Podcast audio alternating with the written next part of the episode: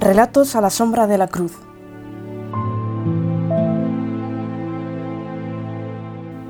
Jueves Santo. Del diario de María Magdalena. María me ha pedido que le ayude a preparar la sala donde su hijo celebrará la Pascua dentro de dos días. Me lleva al lugar elegido y enseguida comenzamos a trabajar. Lo primero, limpiar el recinto, que es grande y agradable, pero necesita un buen repaso. Luego disponemos las jofainas para las purificaciones, las lámparas de aceite que darán luz a la estancia, los divanes, los manteles limpios y perfumados, las copas, las jarras para el vino y unos platos de colores recién salidos de las manos del alfarero que ha traído María.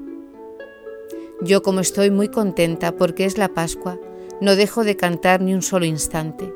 En cambio ella, ¿Qué te ocurre, señora? No me llames así, sabes que somos amigas.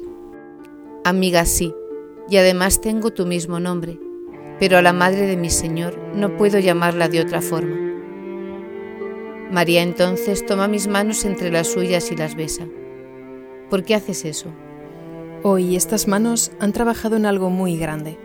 Los manteles, los platos, todo será sagrado.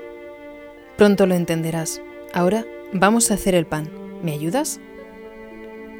Con la harina blanca recién molida, las manos de mi señora han comenzado a amasar la primera hogaza. Sin levadura, como establece la ley de Moisés. El pan se elabora deprisa y se comerá deprisa porque es la Pascua. Es el paso del Señor.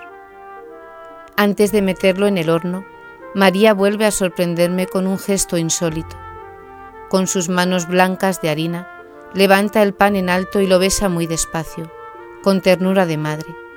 Luego me ha dicho, Bésalo tú también. Sin preguntar nada, pongo mis labios en el pan. Jesús se encontrará estos besos cuando llegue. Cuando llegue, ¿dónde? María sonríe con ese gesto de niña traviesa que a veces le sale de dentro, pero no me explica el sentido de sus palabras. Lo entenderás muy pronto.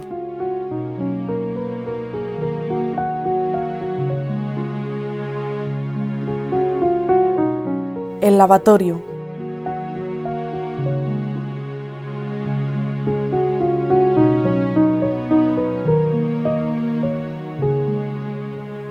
Todos sabemos que aquella Pascua no iba a ser como las demás. La Madre de Jesús, María Magdalena y Salomé habían preparado con especial esmero lo necesario para la cena. Y el Señor, antes de comenzar, nos había lavado los pies como si fuera nuestro esclavo. Fue un gesto escandaloso y humillante, pero solo Pedro se atrevió a protestar. Arrodillado frente a mí, el maestro fue desatando despacio las correas de mis sandalias. Yo también hice demanda de resistirme, pero Jesús me miró a los ojos con una dulzura inexplicable, mientras me agarraba los tobillos con fuerza. Al final me dejé limpiar por las manos de mi Dios, y por un momento sentí que aquella agua clara estaba lavando también toda la suciedad de mi alma. Uno de vosotros me va a entregar. Llevábamos pocos minutos en la mesa cuando Jesús pronunció estas palabras. Fue como si un rayo maldito, saliendo del infierno, congelara de pronto la atmósfera. Algunos protestaron sin atreverse a levantar la voz. Solo Juan preguntó algo al maestro en voz baja. No, no es posible. He dicho muchas veces que haré mi vida por él. Cuando se empeñó en ir a Betania para curar a su amigo Lázaro, a pesar de que los judíos le buscaban para matarlo, expresé con todas mis fuerzas mi decisión de seguir a Cristo hasta las últimas consecuencias. Vayamos todos, dije, y muramos con él. Jesús entonces sonrió, mientras me susurraba con un punto de melancolía. Tomás, Tomás. Dos días después, yo también, como Judas, deserté del Maestro. Toda mi pasión se convirtió en hielo, y Pedro tuvo que salir a buscarme para que regresara a casa. Ahora soy casi un anciano. He predicado el Evangelio en Persia y en la India. Sé que pronto moriré pero hasta que llegue ese día, tendré presentes aquellas palabras oídas en el cenáculo. Uno de vosotros me va a entregar. Y pediré al Señor que no sea yo, que vuelva a lavarme otra vez, como aquella noche. Después de la cena, la madre recogía junto a las otras mujeres. Ella era la única que había entendido aquello de esto es mi cuerpo, esta es mi sangre. había recibido a su hijo con la misma entrega, sencilla pero total, de treinta y pico años atrás. Y ahora, mientras sus manos trabajaban de forma automática, ponderaba estas cosas en su corazón. Oyó pasos tras ella. No necesitaba mirar para saber que era él. Unas manos fuertes se apoyaron en sus hombros y un beso aterrizó en su coronilla, igual que tantas veces ella había besado la del niño. Es hora. Es hora, madre. Sintió una espada atravesar su corazón de madre. Se volvió, manteniendo la angustia lejos de su rostro, aunque bien sabía que su hijo veía en su interior. Dos miradas idénticas, de color miel, se encontraron y se hablaron sin palabras. Ella miró durante un largo instante el rostro de Jesús, como queriendo grabar en su memoria para siempre los rasgos serenos, amables, hermosos, antes de que fueran desfigurados en la tortura. Abrazó a Jesús y parpadeó para desterrar unas lágrimas traidoras que amenazaban con desbordarse. Después, con una sonrisa hinchida de dolor, le besó en la frente y le dijo, Ve pues, hijo, ve con Dios. Queda con Dios, madre. Se quedó mirando la espalda de su hijo hasta que salió del cenáculo y después se marchó a la cocina para que nadie la viera llorar.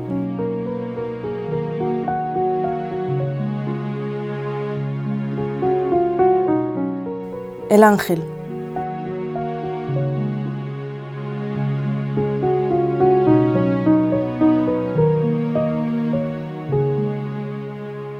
La luna llena de Pascua no bastó para dar una brizna de luz a la noche más negra de la creación. En el pequeño huerto de Getsemaní, Dios mismo, encorvado y retorcido como un viejo olivo, se estremecía dominado por el pánico. Jesús era un gusano, un pecador sin pecado, un mendigo moribundo acompañado del diablo.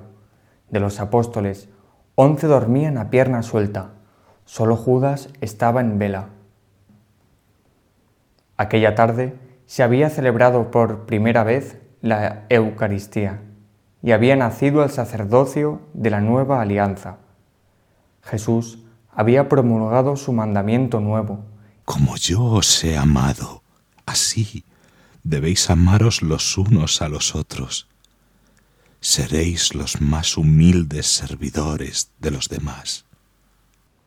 Pero en la noche de Getsemaní, el amor dio paso al odio a la traición, y Satanás, crecido como en otro tiempo en el Edén, jugó su última partida. Es demasiado para un hombre solo. Para ser el nuevo Adán necesitarías apropiarte de todas las vilezas de la humanidad y cargar con ellas. Serás el violador, el terrorista, el traficante de niños, el más degenerado de los hombres, serás repugnante. El pecado te aplastará.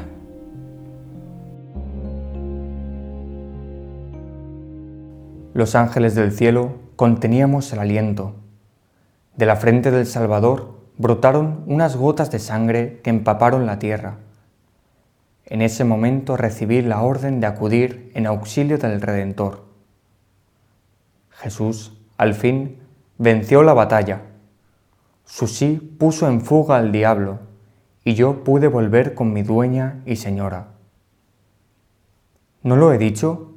Soy el ángel custodio de María.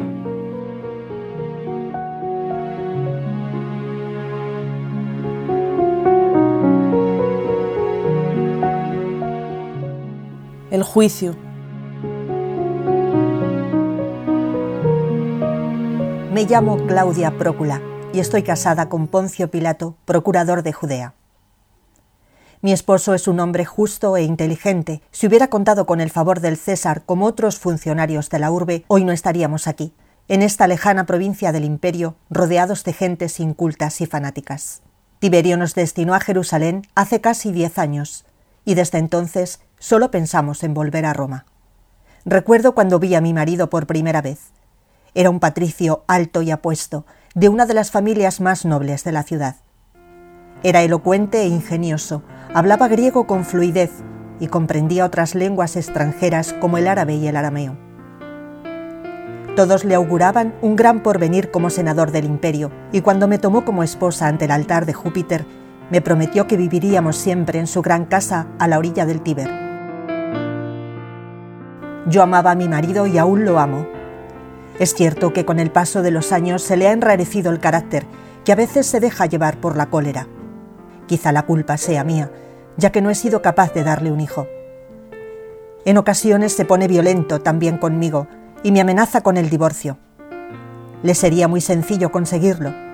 Basta con que me entreguen una carta a las palabras de repudio que prescriben nuestras leyes.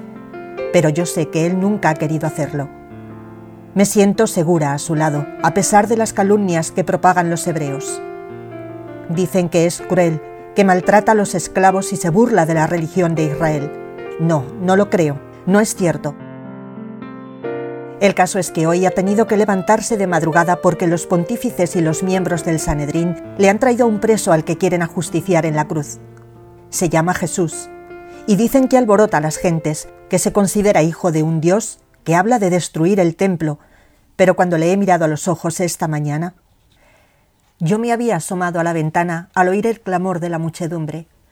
Allí, a pocos metros, maniatado, estaba él. Por un momento solo he sentido la compasión, la misma que me producen todos aquellos que van a ser castigados por sus crímenes. Iba a retirarme hacia el interior de la casa cuando Jesús ha levantado la cabeza, me ha mirado y le he reconocido. Escribo estas líneas temblando, los ojos del Galileo, los he visto en sueños muchas veces, y siempre supe que no eran un producto de mi fantasía. Cuántas veces me he despertado a medianoche, empapada en sudor y llorando por culpa de esa mirada penetrante, acusadora y amable al mismo tiempo. Yo sabía que esos ojos me buscaban y que tal vez me pedían una respuesta. Hoy los he vuelto a ver. Pilato está interrogando a Jesús ahora mismo. Oigo su voz cálida y persuasiva, a veces enérgica y llena de autoridad. Jesús responde en voz baja, y no logro distinguir sus palabras. Fuera, frente al pretorio, continúan los gritos y el alboroto. He suplicado a mi marido que no haga daño a ese hombre. No me ha respondido, pero estoy segura de que también él ha notado ya la fuerza de su mirada y comprende que nadie hay en el mundo más inocente. Mi esposo es un hombre justo, por eso, mientras Jesús permanezca bajo su poder, no corre ningún peligro estará a salvo de las fieras que lo acosan. Poncio Pilato hará justicia y yo podré volver a encontrarme con el santo de mis sueños. Le preguntaré tantas cosas y dejaré que me limpie el alma con su mirada de fuego.